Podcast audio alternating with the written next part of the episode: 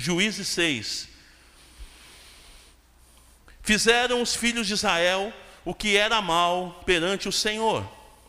Por isso, o Senhor os entregou nas mãos dos midianitas por sete anos. Prevalecendo o domínio dos midianitas sobre Israel, fizeram esses para si, por causa dos midianitas, as covas que estão nos montes, e as cavernas e as fortificações. Porque cada vez que Israel semeava, os midianitas e os amalequitas, como também os povos do Oriente, subiam contra ele. E contra ele se acampavam, destruindo os produtos da terra até a vizinhança de Gaza. E não deixavam Israel sustento algum, nem ovelhas, nem bois, nem jumentos. Pois subiam com seus gados e tendas e vinham como gafanhotos em tanta multidão que não se podia contar, e nem a eles, nem os seus camelos, e entravam na terra para destruir. Assim, Israel ficou muito debilitado com a presença dos midianitas. Então, os filhos de Israel clamavam ao Senhor. Olha essa parte. Então, os filhos de Israel clamavam ao Senhor. E tendo os filhos de Israel clamado ao Senhor por causa dos midianitas, o Senhor lhes enviou um profeta.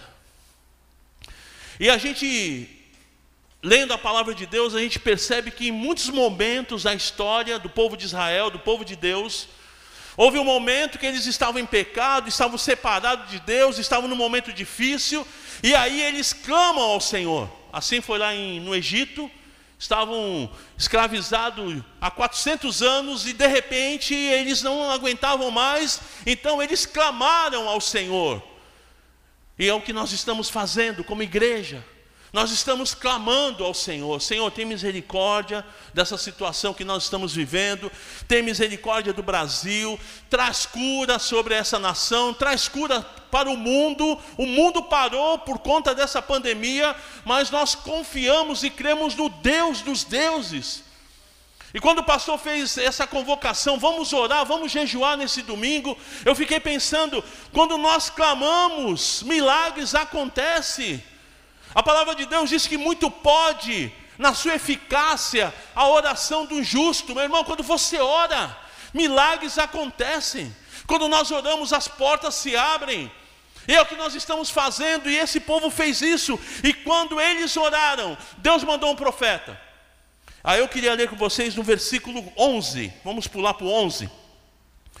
E aí entra o chamado de Gideão. Então veio o anjo do Senhor e assentou-se debaixo do carvalho que está em Ofra, que pertencia a Joás, a Besrita. E Gideão, seu filho, estava malhando trigo no lagar para o pôr a salvo dos midianitas. Ele estava escondido, malhando trigo, num local bem é, de, escondido mesmo, para que os midianitas não viessem e roubassem aquele, aquele produto, o trigo. Né? Versículo 12. Então o anjo do Senhor lhe apareceu e lhe disse: O Senhor é contigo, homem valente. Ele estava escondido com maior medo, e a palavra do Senhor foi: O Senhor é contigo, homem valente. Respondeu-lhe Gideão: Ai, Senhor meu, se o Senhor é conosco, por que nos sobreveio tudo isto?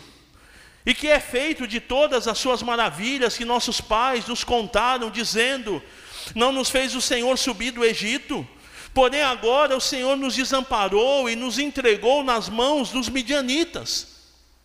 Então se virou o Senhor para ele e disse: Vai nessa tua força e livra Israel da mão dos midianitas. Porventura não te enviei eu? E ele lhe disse: Ai, Senhor meu, com que livrarei Israel? Eis que a minha família é a mais pobre em Manassés, e eu, o menor na casa de meu pai. Tornou-lhe o Senhor, e já que eu estou contigo, ferirás os medianitas como se fossem um só homem. Aqui foi uma, uma coisa maravilhosa. Esse anjo do Senhor é nada mais, mais do que Jesus. Jesus apareceu a Gideão, trazendo uma palavra: eu vou usar a tua vida.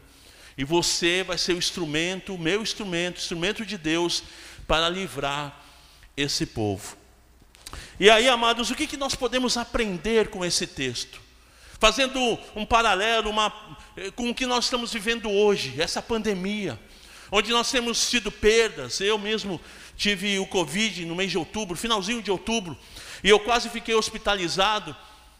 E realmente é um temor, vem um medo, né? Porque a gente ouve tanta coisa, vai ficar hospitalizado, dificilmente volta. E aquela tensão, e, e, é um negócio tão difícil, porque você já entra no hospital, já fica isolado, já não deixaram a minha esposa entrar, já fiquei numa sala, e fica aquela coisa, e aí você só tem uma saída: clamar. Aí eu mandei mensagem para o pastor Natalino, mandei mensagem para o pastor João, mandei mensagem para todo mundo. Olha aí que a coisa está feia, querem me internar. Mas nós temos a quem clamar. E por que não orar, amados? Por que se acomodar? Ah, não, vamos ficar em casa, legal, beleza. Não! Não é que a gente vai desobedecer e não vamos ficar em casa, mas nós não podemos ficar numa boa, aceitando isso. Esse povo, no momento, sete anos de destruição, tudo que eles plantavam era destruir, eles destruíam. E, e aí é a ação do inimigo, eles vinham para destruir, não era nenhuma coisa assim, de, de guerra, de, de luta. Não, eles destruíam, eles vinham para matar, roubar e destruir. E é o que o inimigo quer fazer. E no primeiro lugar, o que eu vejo aqui, o que eu aprendo nesse texto, é que o povo estava sofrendo grande opressão do inimigo. E a gente sabe que muita gente está opressa, muita gente está deprimida, com depressão com medo, medo de tudo, medo de sair de casa, medo de perder o emprego, ou se perder o emprego, medo, medo de como que eu vou sustentar minha família, medo, medo, medo, medo, um terror. E o inimigo ele tem esse objetivo, ele quer destruir a nossa vida, ele quer tirar a nossa paz. Eles estavam em paz durante 40 anos. Então veio o momento de dificuldade, o momento de luta.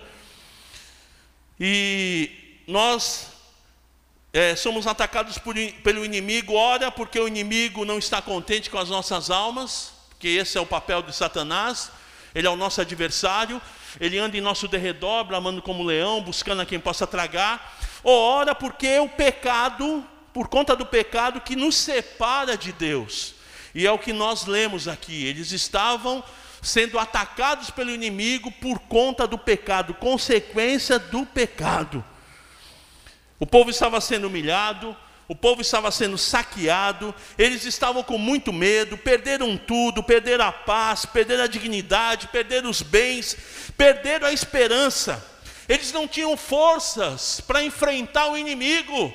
O inimigo era muito grande, era numeroso o exército que vinha contra eles, e eles estavam escondidos.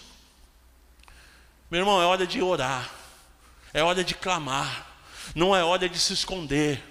Tudo bem que nós vamos estar a partir da semana que vem, a partir de amanhã, terça, quinta, os cultos serão online, mas é momento de não nos escondermos, é momento de buscarmos a Deus, é momento de orar, orar pela família, orar pela esposa, orar pelos filhos, é momento de reunir a família e clamar ao Senhor, Senhor, em nome de Jesus, vamos repreender essa enfermidade, repreender essa pandemia, em nome de Jesus, Senhor, vamos é, colocar o nosso país diante do Senhor, para que haja crescimento em meio a toda essa pandemia, que o, o Brasil cresça, toda barreira, toda, tudo que vem com o objetivo de destruir, seja repreendido no nome de Jesus. Nós temos essa autoridade, amados. Amém? Nós temos esse poder. Eles estavam assim, sofrendo grande opressão pelo inimigo. Segunda coisa que eu percebo e, e fez a diferença, eles reconheceram as suas fraquezas e os seus erros, e aí eles clamaram ao Senhor. Está aí o segredo. Lá o, o texto de Provérbios 3, pastor Natalino repete muito. Reconhece-o em todos os teus caminhos, e ele endireitará as tuas veredas. É reconhecer, eles fizeram isso, eles reconheceram que eram fracos, que eram pecadores, que estavam longe de Deus e clamaram ao Senhor. Lá em Jeremias 29, 13, diz assim: Buscar-me-eis e me achareis quando me buscardes de todo o coração. Quando nós buscamos ao Senhor de todo o coração, nós encontramos o Senhor. Segundo a Crônica 7,14, o pastor disse aqui: se o meu povo que se chama pelo meu nome se humilhar, orar, buscar a minha face e se afastar dos seus maus caminhos, dos céus, o Senhor está dizendo: dos céus eu ouvirei, perdoarei o seu pecado e curarei a sua terra. Oh, aleluia! O Senhor é aquele que tem poder para curar a nossa terra. Em terceiro lugar, depois que eles clamaram, Jesus veio até Gideão. Isso na, na teologia chama teofania, né? Quando Jesus no Antigo Testamento ele aparece. Então Jesus aqui ele aparece a Gideão com o objetivo abençoar. Eu vim para te abençoar, Gideão. Gideão, ele era fraco, era pequeno, ele era da menor tribo de Israel e ele era o menor da menor tribo. Ele era a última pessoa depois de ninguém. Mas Deus viu nele alguém que poderia fazer a diferença. Talvez você se sinta fraco, limitado, pequeno, mas Deus ele confia em você. Deus ele acredita em você.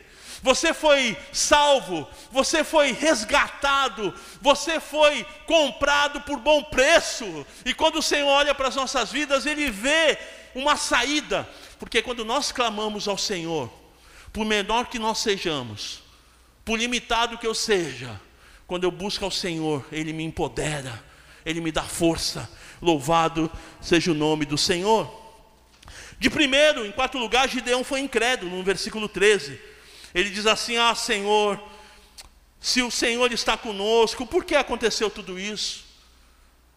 E aquilo que os nossos pais contavam, quando saiu do Egito e abriu o Mar Vermelho, entramos nessa terra, o Senhor nos abandonou, o Senhor nos entregou nas mãos de Midian. Gideão não estava vendo saída, mas o Senhor confiou. O Senhor falou: Não, eu sou contigo, Gideão. Você é um varão valoroso. Você é um homem valente. Ele estava escondido, com maior medão, mas o Senhor falou: Não, você é um homem valente. Se você confiar em mim, você vai ser mais do que vencedor. Amém? Em Cristo Jesus, com toda a nossa limitação, com toda a nossa pequenez, nele, confiando nele, nós somos mais do que vencedores. Aleluia. Em quinto lugar, Gideão, então, por fim, ele reconhece a sua limitação, como eu disse, a minha família é a menor, eu sou o menor da minha família, eu sou medroso, eu sou covarde. Mas aí vem a palavra do Senhor, né? Você que se sente sem, sem coragem, porque Deus não nos deu espírito de covardia, mas de poder, de amor e de moderação. Esse é o espírito do Senhor para nossas vidas. E por fim, queridos, nessa pequena meditação, o Senhor está dizendo para você o seguinte: eu sou contigo. Vai nessa tua força, varão, varoa valorosa. Vai nessa tua força, meu irmão, minha irmã. Essa força não é minha, mas é a força que eu confio no Senhor. Entrega teu caminho ao Senhor, confia nele e o mais ele fará.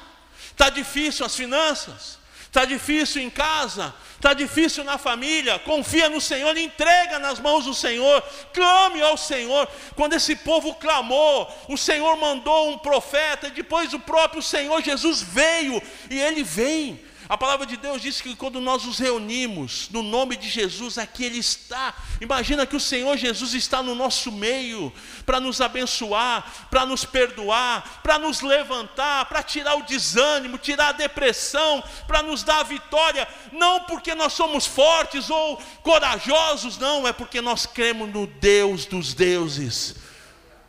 Nós confiamos no Senhor dos senhores. Agindo Deus, ninguém pode impedir.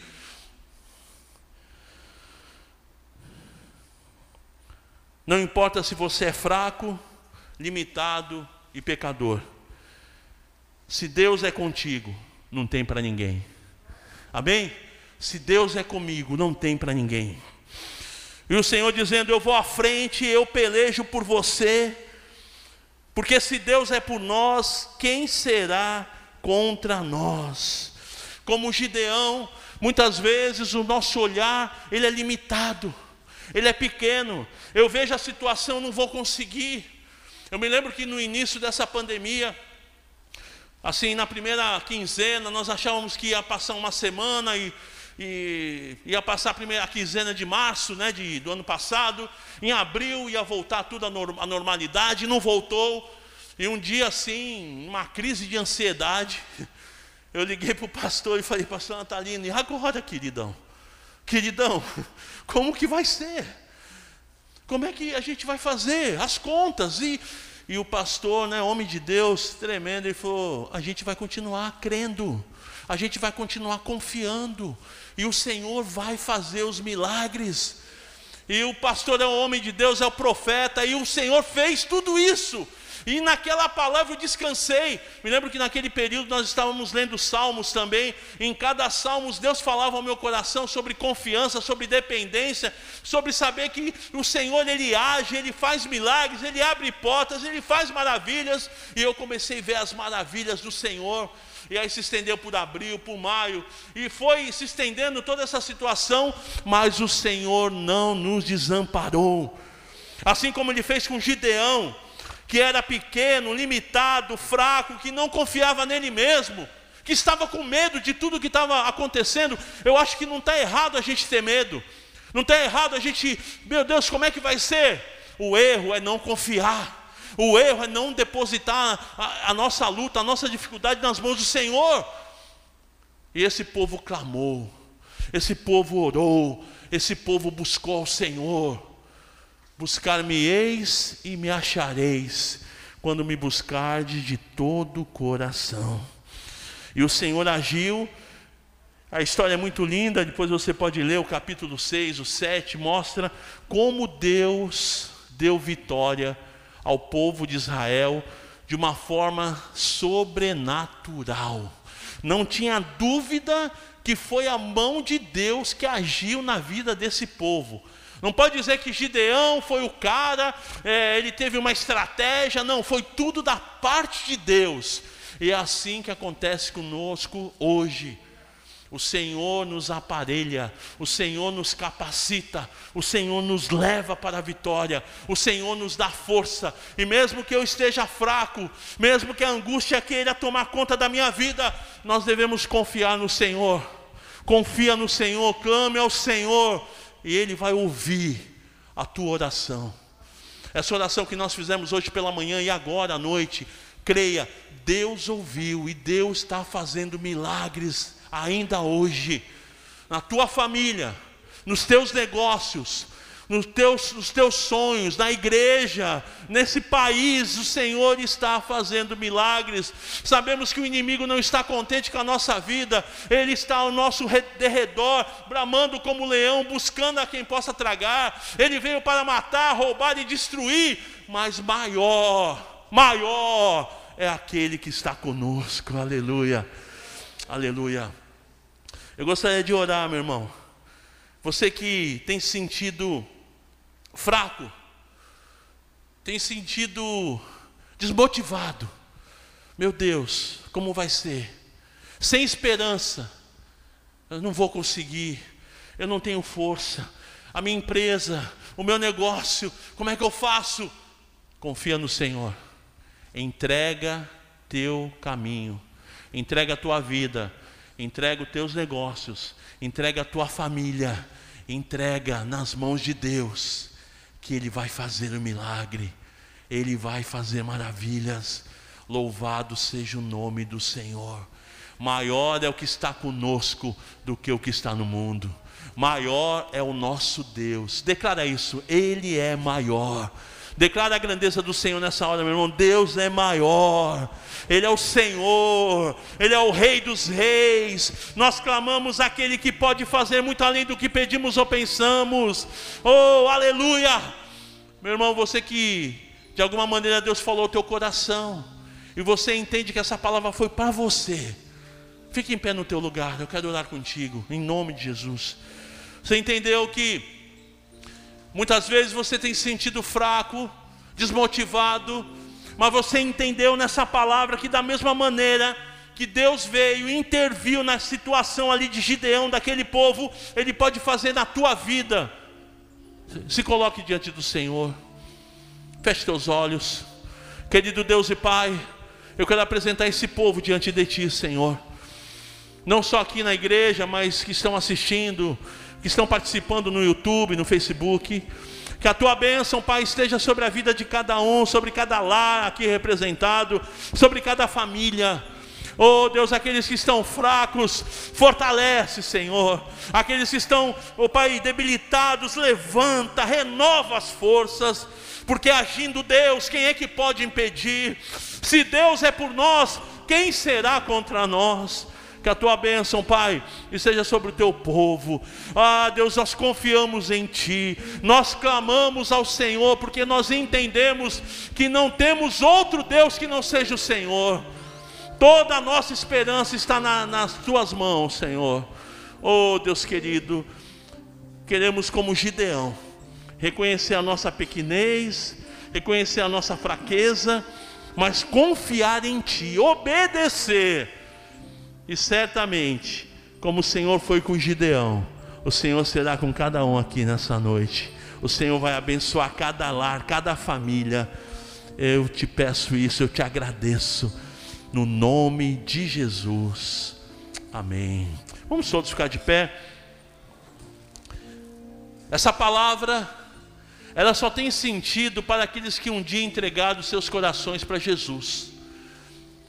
Eu fiz isso há 41 anos atrás. Eu tinha 15 anos. E foi a melhor decisão da minha vida. Quando eu entreguei meu coração para Jesus, Ele mudou a minha história. Eu não sabia o que estava acontecendo comigo, mas eu não tinha paz, eu não tinha esperança, eu não tinha razão de viver, eu não tinha vontade de viver. E quando Jesus entrou, no mês de janeiro de 1981, a minha vida mudou, aleluia. Minha vida foi transformada e nunca mais foi a mesma. E de uma forma tão simples, eu pensei: o que, que eu tenho que fazer para ter esse Jesus? E aí me orientaram: é só você abrir o teu coração e recebê-lo como Senhor e Salvador da tua vida. E eu fiz isso. E como eu disse, a minha vida nunca mais foi a mesma. Se você ainda não fez isso, eu gostaria de te ajudar. Eu vou emprestar as minhas palavras para você, mesmo aí no YouTube, no Facebook. Repete uma oração comigo, você que ainda não entregou seu coração para Jesus. Diga assim: querido Deus e Pai, querido Deus e Pai, nesta noite, ao ouvir a tua palavra, eu abro meu coração e recebo a Jesus como meu Senhor e meu Salvador. Eu confio a minha vida nas tuas mãos. Eu entrego a minha vida para o Senhor. Eu oro dessa maneira, no nome de Jesus. Amém.